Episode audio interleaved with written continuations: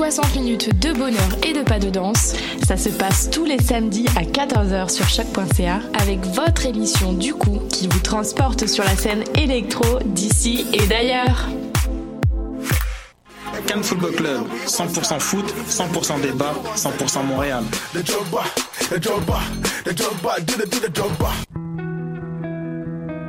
Voyage au bout de la nuit, c'est ton émission d'ambiance nocturne sur le Nightlife Underground montréalais. Découvertes musicales, chroniques culturelles et idées de sortie pour divertir tes nuits urbaines. Voyage au bout de la nuit, c'est l'émission nocturne de choc.ca. Eh, j'ai un plan pour voir et écouter des shows gratuitement toutes les semaines.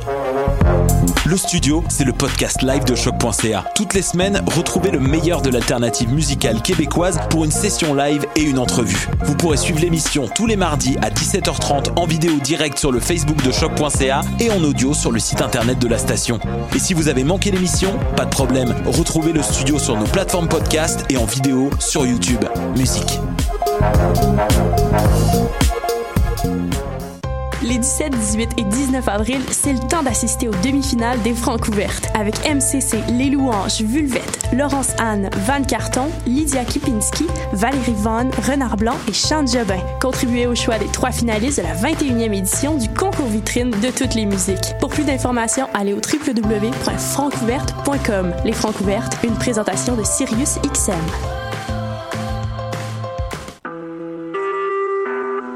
Vous écoutez Choc pour sortir des ondes.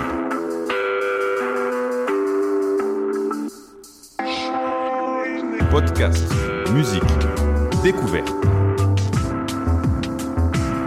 Sur choc.ca. La musique au rendez-vous.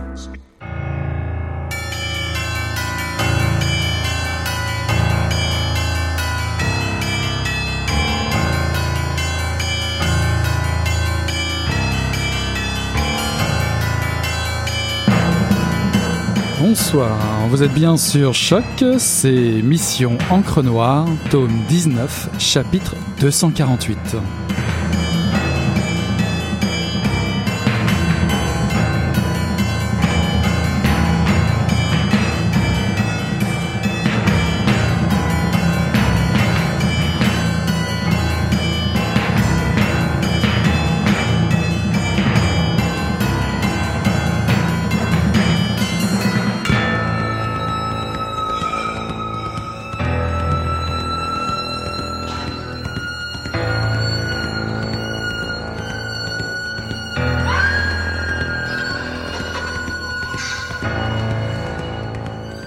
Les oiseaux piaillent, comme s'ils se réjouissaient de ce printemps doux, tandis que j'entends au loin des bruits de casseroles, de tambours et de clairons.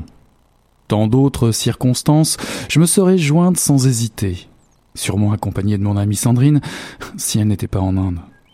Je me serais, je me serais jointe à la masse d'étudiants et de partisans pour scander mon désaccord avec les hausses de frais de scolarité. Mais aujourd'hui, je n'ai pas le cœur à me retrouver dans une foule. Pas plus que je n'ai envie de célébrer ce soir mes quarante ans. Chaque jour, cependant, j'épingle mon carré rouge en feutrine à la hauteur de mon sein, seul à connaître sa double fonction de revendication et de symbole du deuil de mon enfant. Je pense aussi beaucoup à Aung San Suu Kyi, qui a été élu député il y a quelques mois.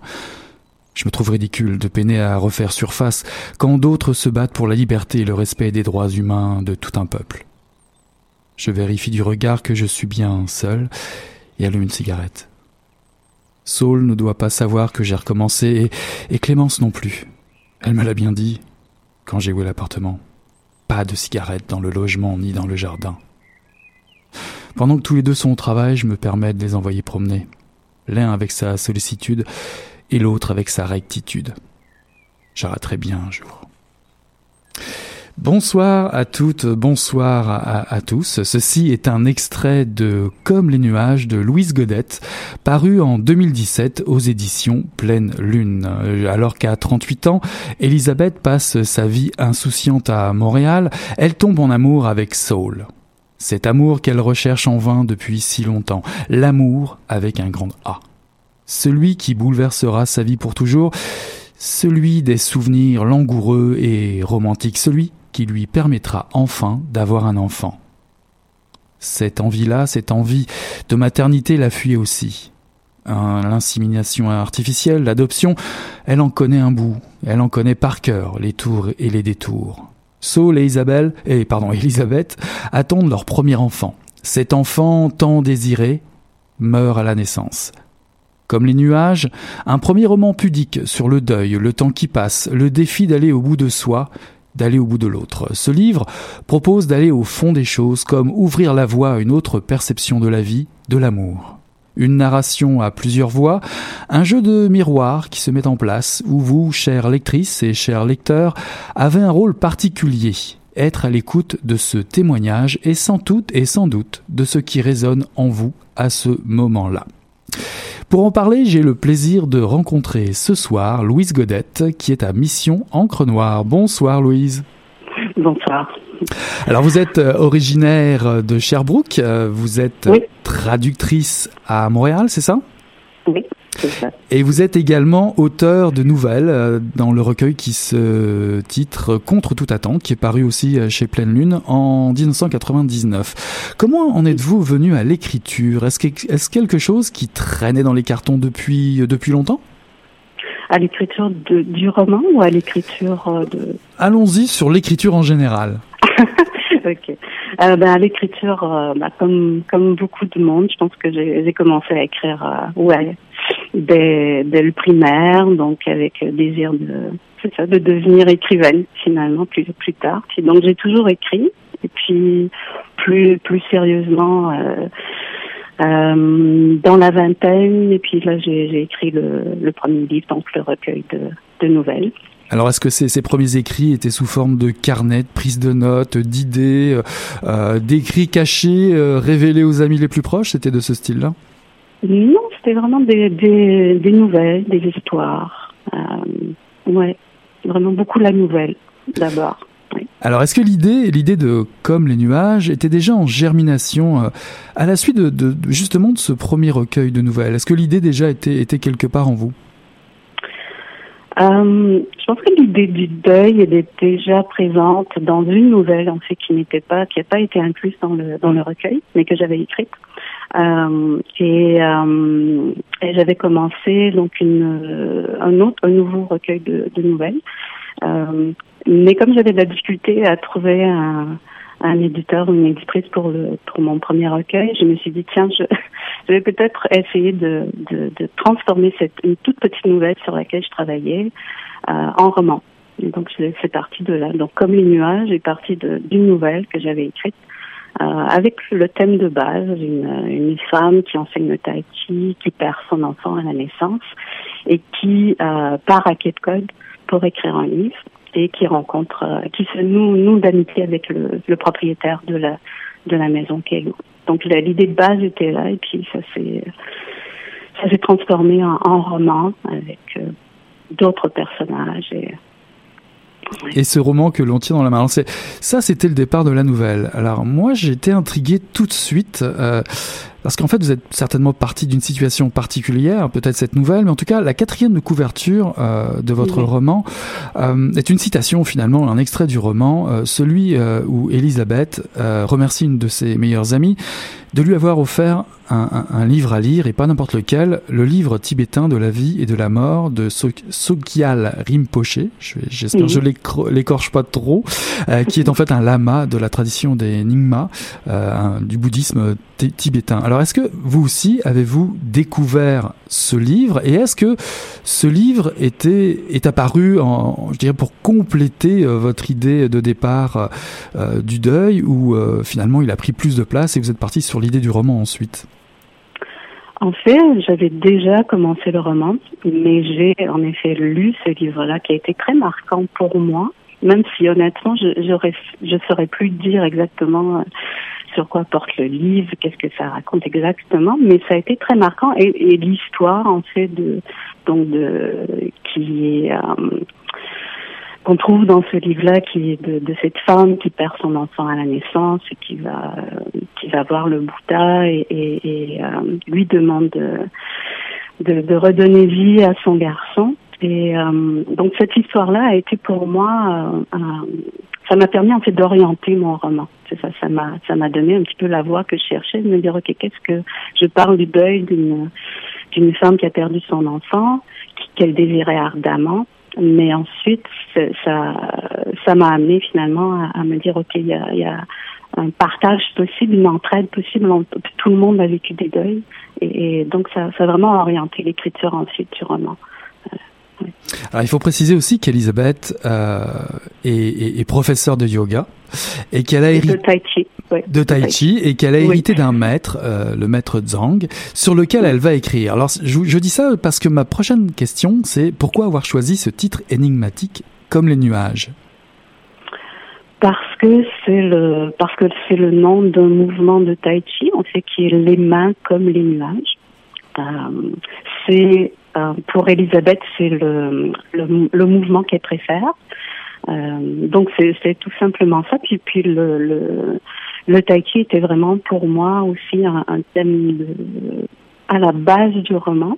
Euh, qui s'est peut-être perdu un petit peu euh, par la suite, mais c'était vraiment euh, de, de, de, voir comment quelqu'un qui enseigne le tai chi euh, qui est un art un peu de vivre, un art d'équilibre, qui, qui, se retrouve totalement démuni après un deuil.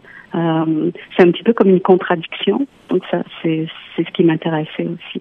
Euh, Alors est-ce que cela, est-ce que ce yoga, le fait de pratiquer le yoga, d'écrire aussi sur sur son maître, est-ce que quelque part Elisabeth se retrouve libérée d'un poids, le poids du deuil? Est-ce que est-ce que ça lui permet d'échapper à ce poids-là? Par l'écriture. Par l'écriture ou par, par l'enseignement du yoga, par exemple? Oui, euh, je pense que ça l'aide. Je suis pas sûre que ça permet de totalement, euh, de, de, la façon que je comprends Elisabeth, de ce que je comprends d'elle, mais, euh, mais je pense que ça l'aide je pense que ça, ça lui permet de, en tout cas, je pense que quand, quand elle se retrouve par exemple à Cape Code, euh, avec des nouveaux enseignants, euh, avec des nouveaux étudiants, je veux dire, euh, je pense que ça lui permet de se, re, de se recentrer, de revenir au, au moment présent, au mouvement. Euh, donc, ouais. Alors la vie, la fragilité de la vie. Euh, pourquoi ce thème vous mobilisez, vous, a mobilisé finalement dans cette écriture? Et d'ailleurs, euh, je prends en exemple euh, une citation qui ouvre votre livre, une citation de Anne Michaels. Je pense que c'est comme ça qu'on doit dire dans Fugitive Pieces. Alors je traduis, je suis pas traducteur comme vous. J'ai traduit cette, la fin de cette citation par le poids de la douleur équivaut au sommeil d'un enfant. Alors ça, je trouve ça très beau. Ouais. Euh, vous nous rappelez finalement que la vie est précieuse et fragile, comme si c'était un, un, un, nouvel enjeu, comme si c'était quelque chose qu'on avait oublié de nos jours. La fragilité de la vie. Euh, euh, je sais pas, mais je pense que ce que ce que je, en écrivant ce roman-là, je pense que je me disais, plus plus on vieillit, je pense que plus on en est conscient. C'est ça, peut-être. Donc c'est important pour moi d'avoir aussi des personnages. Euh, plus âgés qui, eux, ont, justement peut-être pris conscience de ça. Et, et, et, Elisabeth, qui, est dans, qui a 40 ans, donc commence à vraiment, bon, d'abord, elle, a son deuil, mais, mais je pense qu'à partir de 40 ans, il y a, quelque chose qui, il y a quelque chose qui, se passe, qui, on devient de plus en plus euh, conscient de, cette fragilité-là. Et c'est ce qui, ça, ça m'intéressait. Alors comme je le disais en introduction, ce livre est un échange à, à plusieurs voix et dans plusieurs lieux. Euh, les personnages, on a parlé d'Elisabeth, on n'a pas encore vraiment parlé de, de Saul, Saul son, am, son amoureux, on va dire. Mm -hmm. euh, il y a aussi Clara, Théo, Sandrine, Sophia.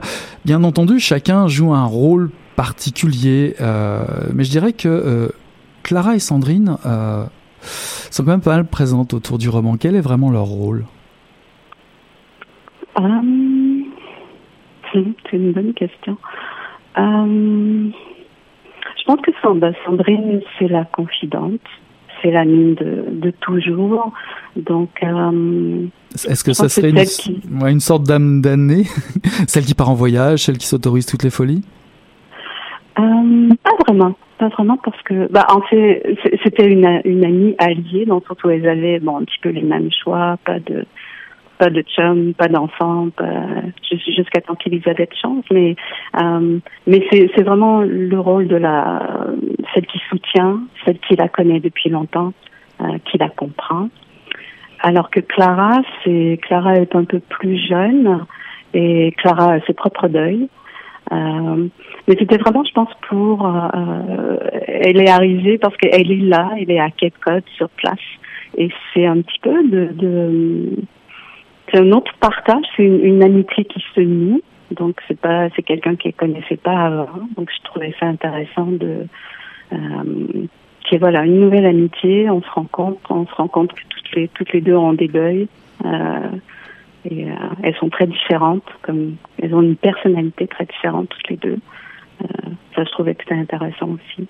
Et ce qui était intéressant surtout aussi, c'est à force de, vouloir nous faire pénétrer les, les méandres, la conscience meurtrie d'Elisabeth et, de Saul à travers ce deuil, euh, c'est qu'on observe que peu à peu les liens se resserrent ou se recréent entre les, deux amants.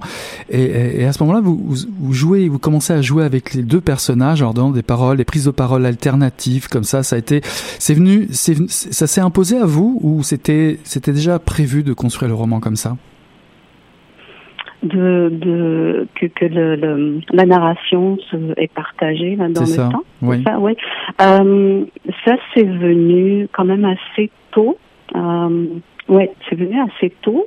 Euh, mais au départ, je, je pense que j'avais vraiment vu peut-être comme plus quatre ou cinq parties, donc vraiment un bloc.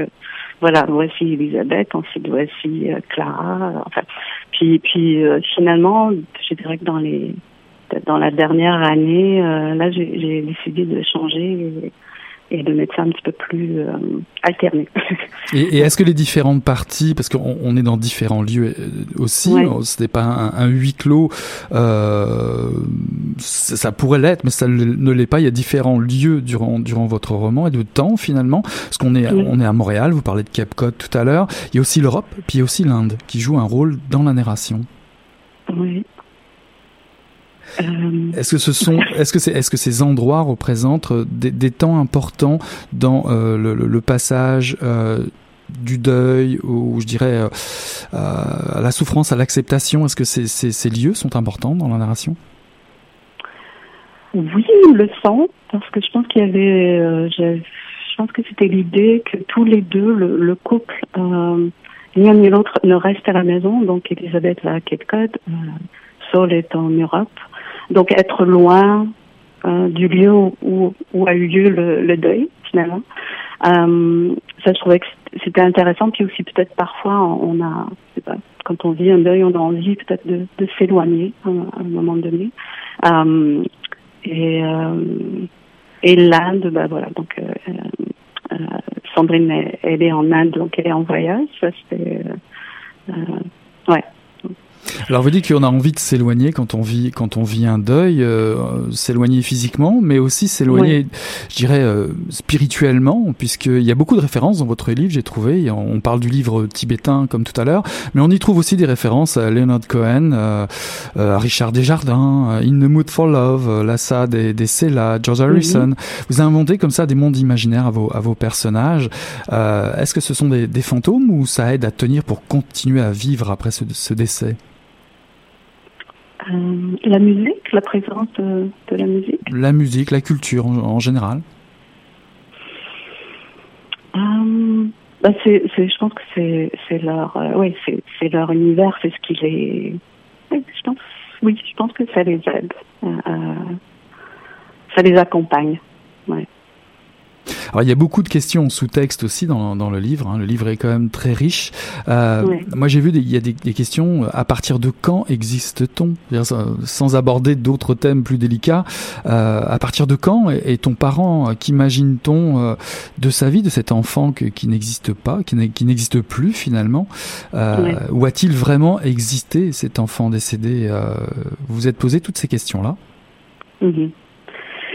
Ben oui, parce je trouve que c'est euh, je trouve que c'est on parle enfin il me semble qu'on parle peu du, du deuil de des enfants morts-nés, on n'en parle pas beaucoup. Puis je pense que pour euh, euh, déjà j'imagine, je pense que pour euh, une femme enceinte comme comme Elisabeth l'a été, le, le, la vie elle commence enfin quand quand c'est aussi une grossesse désirée et tout, hein, la vie commence, voilà, dès le moment où, dès le moment où on sait qu'on est enceinte. Je pense que c'est euh, et c'est ça, c'est ce qui m'intéressait aussi, c'est comme c'est le deuil de donc elle le connaît, elle connaît son enfant parce qu'elle elle le portait, mais en même temps c'est c'est un c'est un c'est un désir, c'est une, une vision, c'est un rêve. Donc c'est aussi le deuil de ce rêve-là. Donc c'est c'est ce qui m'intéressait dans dans cette euh, ouais dans, dans, cet aspect-là. Mais il y a aussi un autre aspect qui, qui est assez curieux. Euh, Pensez-vous que les, euh, les, les, parents en deuil ont, ont des souvenirs d'avenir? Parce qu'on on observe parfois Elisabeth euh, se trouver dans un endroit, un lieu, ou un moment, ou une émotion, et se dire, Sophia, elle lui pose, elle, elle interpelle cet, cet, enfant qui, qui, qui, qui, est mort, et elle lui dit mhm. si tu avais été là finalement. Alors est-ce qu'il y a vraiment euh, des souvenirs d'avenir dans, dans, dans, ce cas précis? Je pense que oui. Oui, oui je pense que oui. Je pense que l'enfant, je pense que l'enfant existe, euh, même s'il est mort, c'est ça. Quelque part, il reste dans dans le, dans, dans dans, dans, tout dans tout ce qui a été porté dans le désir, dans le dans le dans la vision, dans donc je pense que oui. oui. Et dans votre livre, il n'y a pas, il n'y a pas de psychologue ou de, de lecture, on dirait, de grandes digression psychologique, je vais dire ça comme ça. Vous privilégiez euh, l'amitié et la tendresse. Euh, est-ce que ça va pas un peu à contre-courant de notre époque, ça? Oui. Euh, oui, ben justement, mais je voulais pas, je voulais pas entrer dans. Fais bien attention pour. pas tout révéler. Non, c'est ça. Ben non, parce que ça serait, ça serait. Alors vous y allez euh, quand même avec douceur, avec pudeur. On rentre dans ce roman euh, doucement dans la vie de, chaque personnage, mais, mais c'est quand même un roman sur le manque. C'est un, hymne à la maternité, à la vie euh, finalement. Mais euh, est-ce que sans avoir finalement il y a un choc terrible un, un amour qui se crée un, un, amour qui est vécu intensément. Il y a enfin la possibilité d'avoir un enfant puis il y a ce grand chambardement qui est pas celui attendu qui est pas la naissance qui est une qui est une mort. Et, et, et euh, il y a cette distance unique je trouve que vous donnez dans votre livre. Vous avancez avec pudeur. Et, et, et est-ce que ça, ça permet de mieux vivre les épreuves de, de je sais pas si c'est un point de vue que vous défendez. Est-ce que c'est le côté yoga Je sais pas. Il y a un côté très zen. J'ai trouvé dans votre livre pour approcher le deuil. Hum, je sais pas trop. Je pense que c'est quelque chose que je peux pas. Je pense que c'est quelque chose que j'ai fait comme ça, mais sans. C'était pas voulu. Donc euh, c'est difficile pour moi de d'avoir une distance puis de par rapport à ça. Donc, euh, je et, sais pas. Et si je vous, et si je vous citais euh, Marie Laberge, qui, euh, dans le roman Ceux qui restent, euh, disait, je cite, Quand on ne peut pas échapper à ce qui nous arrive, il faut poser les armes et attendre que notre cœur émerge. Est-ce que ça vous parle, ça? Oui, oui, je pense que oui, tout à fait. oui. Et dans le cas, dans le cas d'Elisabeth, poser les armes, ça, ça voudrait dire quoi, à votre avis? Moi, je pense que poser les armes, c'est euh, c'est ce est fait en fait. Euh, c'est ce que je, en tout cas, c'est ce que je pense qu'elle fait dans, dans son parcours euh, parce que parce qu'on sent qu'elle elle lâche prise d'une certaine façon sur ou en tout cas c'est moins présent à la fin du roman. Qu'elle a lâché prise peut-être sur ce, ce grand désir de d'enfant peut-être qu'il est toujours là, mais, mais on, on le sent plus aussi, euh, aussi présent, aussi aigu. Donc, euh, peut-être que c'est ça qu'elle a comme. Peut-être pas totalement accepté, mais, mais d'une certaine façon. Alors pour revenir, euh, pour revenir au Bouddha, euh, au livre tibétain, est-ce qu'à l'image du Bouddha, euh, votre livre est un, est un géant dans lequel vous mettez tous les trucs que vous aimez, ou peut-être que vous détestez d'ailleurs? Euh, j'ai pas compris. est-ce, que, est-ce que, ce livre, ce livre que vous, avez, vous venez d'écrire, est-ce qu'un livre en général, allons-y sur un livre, vos nouvelles, le dernier roman, le premier roman que vous venez de, d'écrire, est-ce que ça vous permet de, de, de, de mettre les choses que vous aimez, que vous détestez, les choses dont, dont, dont vous voulez, je sais pas, est-ce que, est-ce que c'est une catharsis, est-ce que c'est un cri, est-ce que vous le voyez comme ça ou vous le voyez plus comme un jeu?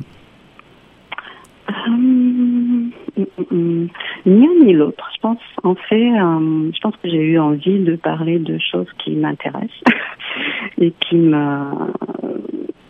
Je pense que j'ai mis beaucoup de choses qui, bon, la, musique par exemple, c'est les pièces que j'aime, euh, les auteurs. J'ai nommé beaucoup d'auteurs euh, américains qui que j'aime beaucoup, des, des, musiciens de jazz. Donc je pense qu'il y avait un plaisir de, de partager des choses qui moi me me plaisent, que les gens aient envie de, par exemple, d'aller voir, oh, c'est qui ça, ou d'aller écouter euh, des pièces, ou réécouter là, ça, c'est là. Ou...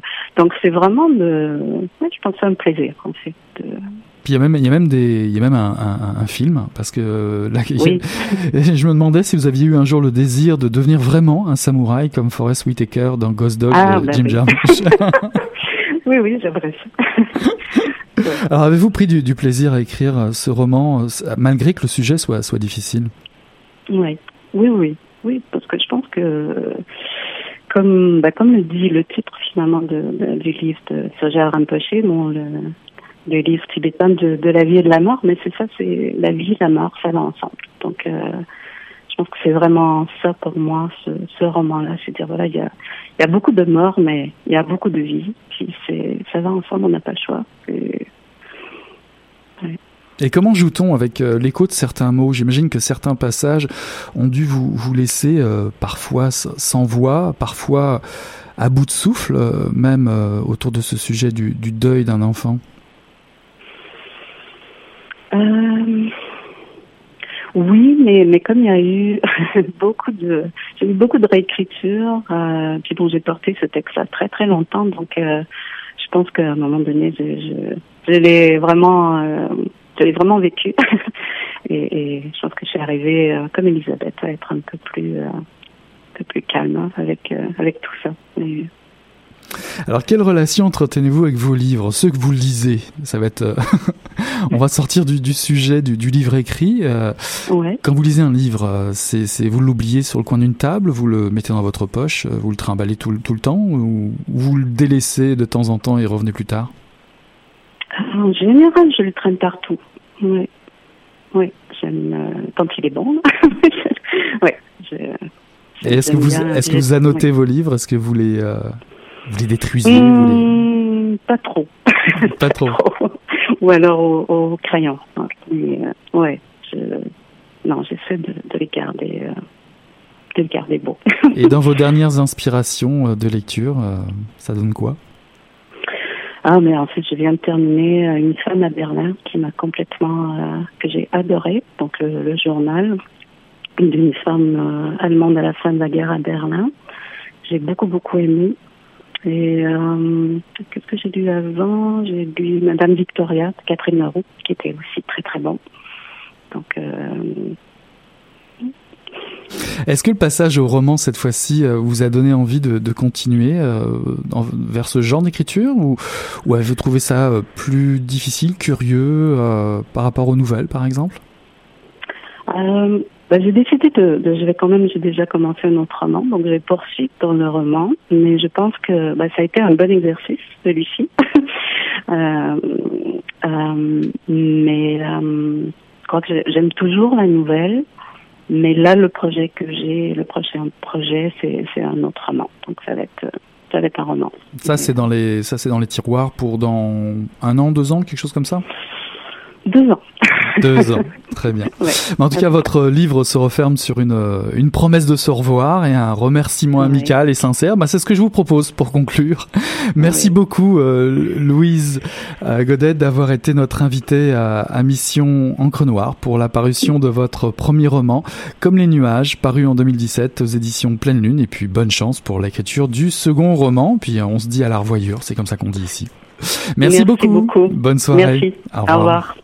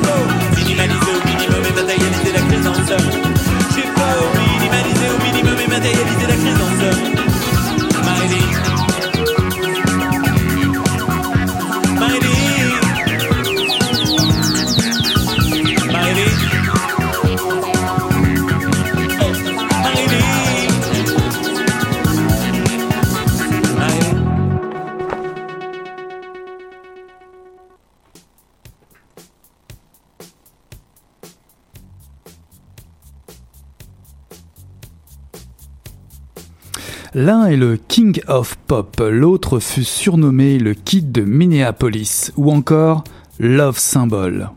Nés tous deux en 1958, le 7 pour euh, Prince et le 29 août pour Jackson, Michael Jackson et Prince forgèrent leur légende sur des fusions musicales, des slows et d'autres musiques sensuelles provocantes ou sexuelles.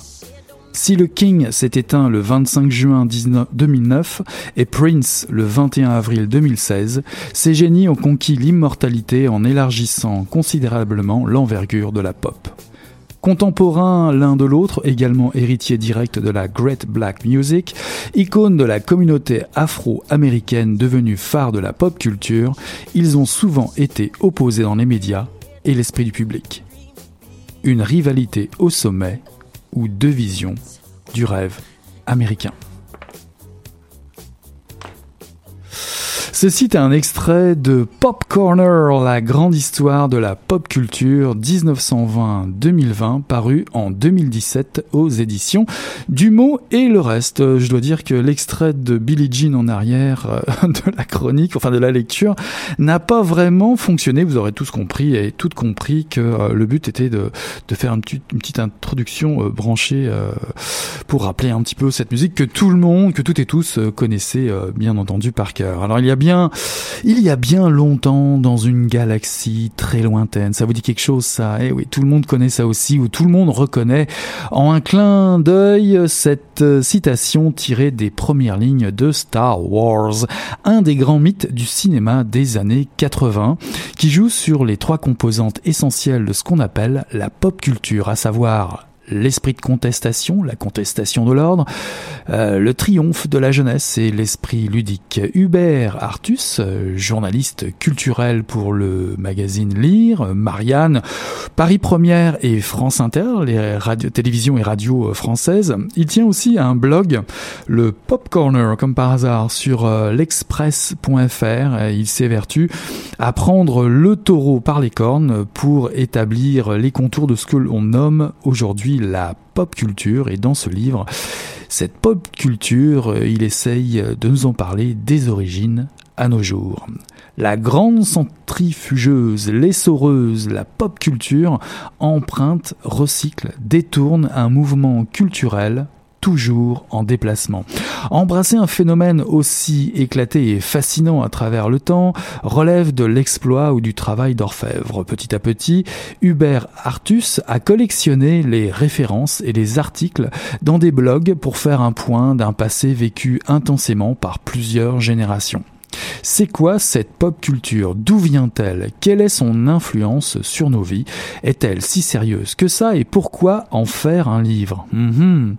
Hubert Artus euh, nous donne les clés pour mieux comprendre le phénomène intrigant et affolant dans son ampleur. Une boule à multiples facettes. Voilà ce à quoi il résume l'objet pop culture. Un objet culturel issu de la rue pour les uns, un phénomène marginal récupéré par la masse pour les autres, la pop culture est un peu tout ça en même temps. Objet aux ramifications multiples, l'histoire de la pop est très liée à celle de la révolution industrielle, au déploiement de nouveaux moyens de communication et forcément en étroite concordance avec l'essor d'un capitalisme consommateur et prédominant. Car ce que l'on retient de ce phénomène est son don au recyclage et à la digestion rapide. Prenons par exemple les Beatles, une trajectoire unique qui semble sortir de nulle part et bousculer tous les conservatismes d'une époque. Or, Hubert Artus, fort de démontrer les racines fortes et essentielles de la pop culture à la grandeur de la planète, démontre que non seulement les Beatles ont recyclé eux aussi d'autres influences avant de devenir incontournables et novateurs à leur tour et que leur marginalité d'un jour servira à son tour d'exutoire et de récupération pour une autre génération, pour faire avancer d'autres idées dans la société. La pop culture porte les stigmates de l'époque et du contexte où elle naît. Elle en est le produit, elle accompagne le mouvement qui naît dans les entrailles de sa structure sociale. C'est vrai pour le punk, c'est vrai aussi pour Pokémon, c'est vrai pour la pop asiatique, l'art ou le post-punk, par exemple. L'auteur passionné trouve plusieurs éléments indispensables à la naissance d'un événement pop. Parmi les valeurs qui fondent une identité commune à toute pop culture, la jeunesse, le fun et la provocation. C'est vrai dès les débuts en 1920 jusque les années 50 avec l'éclosion d'une littérature pulp dans les revues à Dissen aux États-Unis, comme dans euh, le triomphe de la manga mania aujourd'hui ou sans doute les jeux en 3D bientôt dans un avenir très proche. Chaque époque possède une panoplie de nouveaux moments culturels. Des colonnes de comics des premiers pulp naîtra la BD avec les premiers super-héros Superman, Spider-Man, Batman, Dashiell Hammett, Raymond Chandler donneront les premières lettres de noblesse à un univers noir et violent qui, eux, à leur tour, jetteront les bases d'un cinéma plus social et des thrillers à venir. Très vite, cette émergence nouvelle va verser vers un public mondial, grâce entre autres au cinéma. Cette étrange alchimie, ce bassin de culture extraordinaire, va de lui-même nourrir tous les réseaux d'expression allant de l'art pictural, on pense au pop art de Warhol, la musique bien entendu, le funk, le hard, etc., la mode, le cinéma, la danse, le théâtre, la publicité, etc., etc. Et comme tous les milieux instables et créateurs, à l'image de la révolution punk ou black exploitation, une nouvelle vague de fond vient modifier complètement le visage de l'heure. Subversif, aucun ordre établi ne persiste vraiment avec la pop culture, aucun royaume ne dure en pop, au risque de devoir se faire confronter au pire, l'ennui l'indifférence. Vous allez triper à retraverser ces torrents d'inspiration qui ont irrigué le XXe et le XXIe siècle. Tous y passent euh, ce modèle sous la plume fervente de Hubert Artus, Jackson, euh, Prince, on en parlait tout à l'heure, Quentin Tarantino, Madonna, les Clash, Wonder Woman, Rihanna, les Doc Martins, les droits civiques, la décolonisation, le féminisme, l'antiracisme, et voilà, et voilà, Jean Bazot, vous en découvrirez encore d'autres et d'autres et d'autres. En plus d'un siècle de pop culture, euh, tout ça s'est insinué, euh, en plus de, je dirais, de tous ces endroits, la pop culture s'est insinuée partout, dans votre chambre à coucher, euh, dans votre cellulaire, dans vos attitudes, dans nos vêtements. Dégustez donc avec boulimie ce condensé brillant qui fera de vous un, adepte, sans être forcément un hipster, de ce que l'on nomme la pop culture. Vous êtes né dedans sans le savoir. Comment donner une forme à ce phénomène? Ne bougez plus, ne cherchez plus, Hubert Artus l'a fait pour vous, Pop Corner, paru aux éditions Le Mot et le reste, en 2017. Crève, crève, crève, fille de putain, crève. Sadique, sentimental et fétichiste, lacrymal Mon poing se souviendra du goût de tes dents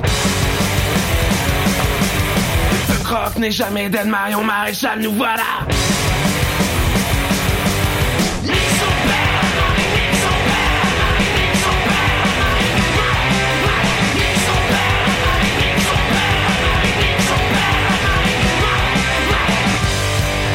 Et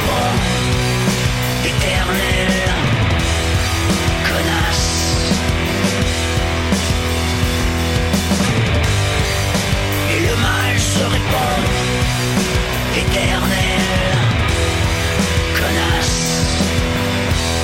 Et ça fait rap, pa, pa, pa, pa, pa.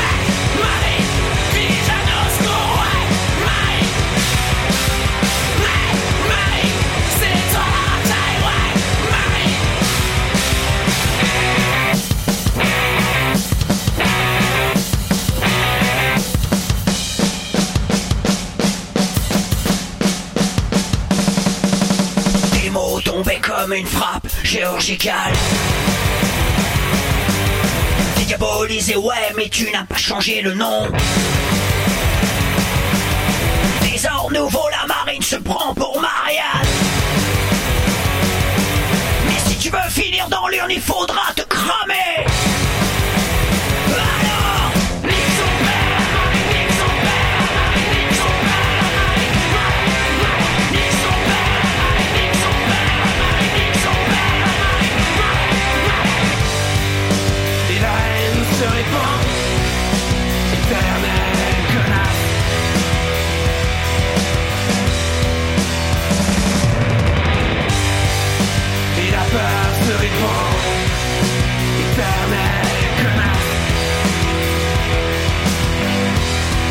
Pa, pa, pa, pa, pa.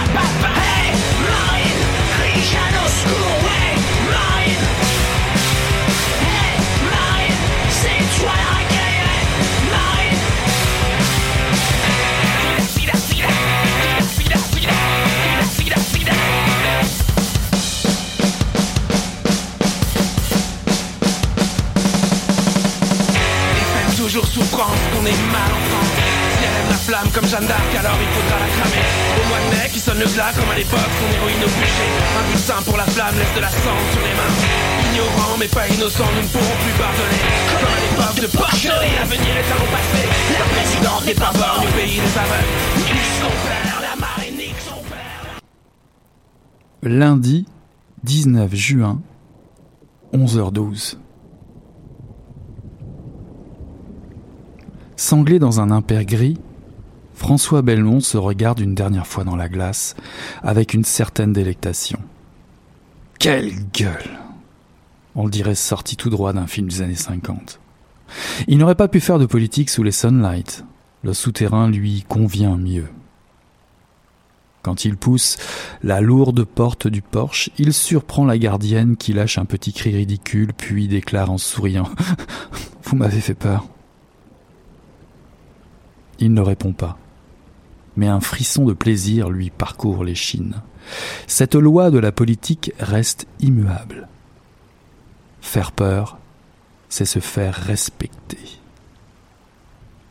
D'ordinaire, lors de ses promenades au cœur de Paris, il emprunte la rue de Seine, longe l'Institut et bifurque à droite ou à gauche selon les jours. Il arpente le quai Voltaire ou le quai Conti, descend parfois le long du fleuve, s'arrête pour l'observer qui charrie toutes sortes de saletés. C'est pour lui une bonne métaphore de ce qu'est devenue la France un pays pollué par la mondialisation, qui a perdu ses repères, dont l'identité se dissout dans une Europe technocratique et sans âme. Un pays en passe de se noyer sans même se débattre. Ceci est un extrait de En pays conquis de Thomas Bronek, paru aux éditions Gallimard dans la série collection Série Noire. Thomas Bronek a déjà publié Les Initiés en 2015 aux mêmes éditions du Seuil chez Série Noire. Euh, édition Gallimard, excusez-moi, chez Série Noire. Euh, et d'ailleurs, Les Initiés se déroulaient déjà en France dans les coulisses du pouvoir. il était plus que tentant à moins d'une semaine du premier tour de l'élection dans l'Hexagone, de vous présenter ce livre. Ce, n'est pas vraiment une suite, euh, quoique plusieurs personnages euh, qui étaient déjà dans les initiés euh, reviennent ici. Disons qu'il y a une continuité entre certains événements survenus dans les initiés parus en 2015 chez Gallimard. L'auteur a découvert le polar lors d'un voyage d'un an au Vietnam. D'ailleurs, c'est James Elroy qui l'a plus particulièrement goûté puisqu'il a acheté des il dans une entrevue, dans une petite échoppe de seconde main euh, au Vietnam. Thomas Bronek est breton, un breton de Brest, journaliste et auteur de documentaires pour la télévision. Il a fait Sciences Po Paris avant de travailler pour l'Expansion, le journal français, l'Express et France Info, euh, la radio. Il est devenu un spécialiste des arcanes du mystère des finances de Bercy, le cœur du pouvoir en France et au cœur de son roman ici. Un polar sans fusil, ou presque, mais qui sent le soufre. La République est au point mort. Les élections ont donné une cohabitation des plus difficiles à gouverner. L'Élysée est à gauche et l'Assemblée à droite. Autant dire que la marge de manœuvre du président est pas mal limitée. Hélène Cassard est nommée Premier ministre à Matignon, un cadeau empoisonné puisqu'elle se doit de composer avec le Rassemblement national, le parti d'extrême droite. On va dire espèce d'hommage, en tout cas de clin d'œil au Front National actuel, bien entendu. Le milieu politique devient un marais nauséabond à force d'avancer dans la lecture, un marais peuplé de personnages aux idées longues où la convoitise, les négociations en sous-main, les financements douteux pullulent. Les hommes et les femmes de pouvoir s'observent du coin de l'œil et se tiennent prêts à tout. Un enjeu de taille se dresse alors sur cette route sinueuse et étroite, l'Europe. La France doit-elle y rester ou non? Dans ce polar politique aux allures de huis clos, sans être euh, vrai, véritablement un huis clos, possède un anti-héros, par excellence. Il ne s'agit pas de l'habituel détective déprimé, mais plutôt un homme de l'ombre, un manipulateur hors pair, roublard et cynique, qui ne dédaigne pas d'utiliser les pires bassesses pour arriver à ses fins. François Belmont, sympathisant du mouvement fasciste Occident dans sa jeunesse et amateur de littérature faisant l'apologie du crime et du racisme, il considère d'ailleurs Bagatelle pour un massacre de Céline pour euh, son vrai chef-d'œuvre. Euh, il détient dans sa bibliothèque euh, des auteurs aussi sulfureux que Brasillac, Bernanos ou Édouard Drummond. Un personnage assez noir, ce François Belmont. En tant qu'argentier de la campagne d'Hélène Cassard, euh, le nouveau Premier ministre, l'homme tire toutes les ficelles du financement des partis à son profit et surtout pour mettre ses talents au service d'une seule ambition, installer le Rassemblement national au pouvoir. Passionnant, instructif et sacrilège, puisqu'il s'attaque à l'exercice du pouvoir de la République en France, ce polar nous permet de pénétrer le cénacle, le cercle fermé du pouvoir, et de jouir un peu d'un spectacle assez minable et déplorable, mais tout à fait plausible, et oui, là où les hommes et les femmes en charge nous apparaissent tristement bien humains. Nous serions plutôt à Rome qu'à Athènes. Les dieux grecs et les mythes n'ont rien à y faire ici. En revanche, les assassinats politiques, les trahisons, les négociations et les bassesses sont monnaie courante dans ce roman. Plusieurs personnages clés permettent de dévoiler de nouveaux angles pour mieux naviguer dans cet immonde marigot au crocodile. Angélique Dumas cherche encore et toujours les raisons de sa dévotion quasi ecclésiastique au service de l'État 20 ans de sa vie tout de même, et elle cherche aussi à savoir pourquoi ce père, son père, si proche de François Belmont, a-t-il abandonné, soudainement, sa famille. Pourquoi le nouveau ministre des Finances se trouve-t-il soudain coincé entre le marteau et l'enclume? Pourquoi l'attitude satisfaite du président de la République enrage Hélène Cassard? De bien nombreuses questions pour nous mettre en lumière qu'il se passe bien des choses au sommet du pouvoir en une semaine. La plupart des personnages ont été inspirés des nombreuses entrevues que l'auteur a réalisées au plus près du pouvoir, ministres, communicants, conseillers, secrétaires d'État, banquiers, etc., etc. Ces gens censés servir le peuple qui les a élus, ces hommes et ces femmes, servent avant tout leur propre intérêt. Ils se sentent chez eux, en pays conquis, au mépris de l'idée démocratique qui les a installés là.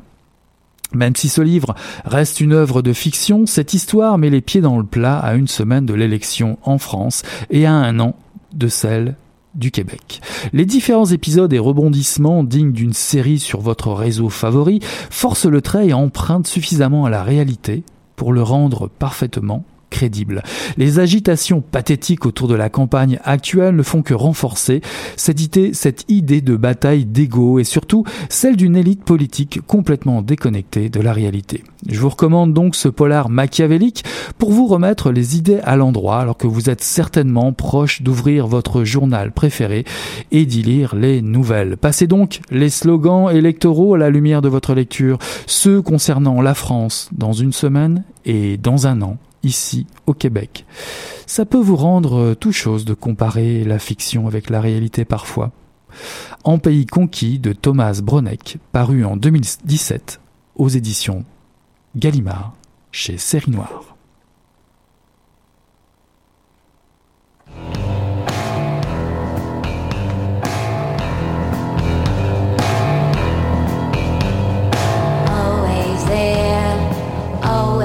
My mind. You're the one I'll never leave behind. Cause it's true, everything you do sticks around. I knew you before we ever met. You're the